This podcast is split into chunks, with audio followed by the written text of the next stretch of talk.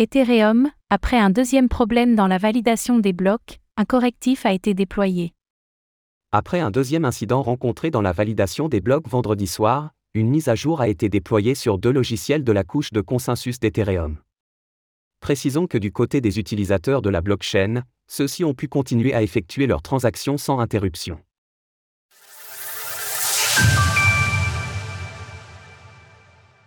Ethereum subit de nouveaux retards dans la validation de ses blocs. Vendredi soir, la blockchain Ethereum a subi un deuxième incident de type fuite d'inactivité avant de revenir à la normale. Le problème est le même que celui rencontré la veille et que nous avons expliqué plus en détail, à savoir des blocs ne se finalisant pas. Avant d'aller plus loin, il est important d'insister sur deux points qui ont pu être mal compris par une part de la communauté.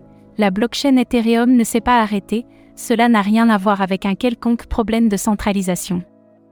Du point de vue des utilisateurs eux-mêmes, ces incidents sont en réalité passés totalement inaperçus et les transactions ont continué à être opérées, bien qu'il soit effectivement important de régler les problèmes rencontrés. Si des détails doivent encore être fournis prochainement, il semble acté que la source du problème se trouve du côté des logiciels utilisés pour faire fonctionner la couche de consensus. Lors de la rédaction de ces lignes, les équipes des clients Prism et TQ avaient ainsi publié un patch qui devrait permettre de corriger tout cela. 10% de réduction sur vos frais avec le code SVULC 98B. Plus de détails sur les causes de cette fuite d'inactivité. Bien que la raison de cette fuite d'inactivité soit un peu technique, tentons de l'expliquer simplement.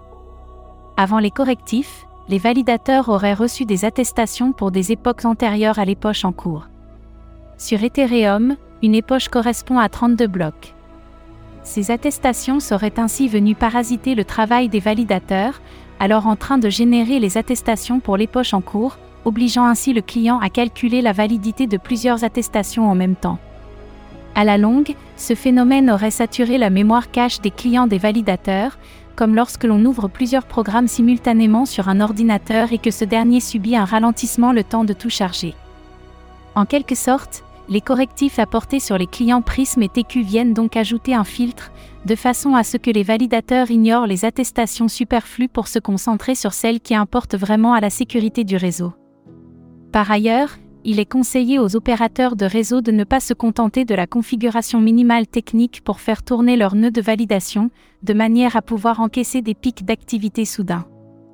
Il s'agira donc d'observer si ces correctifs sont suffisants pour garantir la stabilité des clients de la couche de consensus.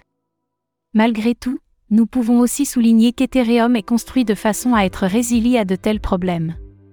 Bien qu'il soit préférable que les dix problèmes ne surviennent pas, un module appelé Gaspé est capable de s'activer pour faire office de roue de secours en cas de fuite d'inactivité prolongée, permettant alors à la blockchain de continuer à fonctionner. Source Fonctionnement de Gaspé, patch du client Prism. Retrouvez toutes les actualités crypto sur le site cryptost.fr.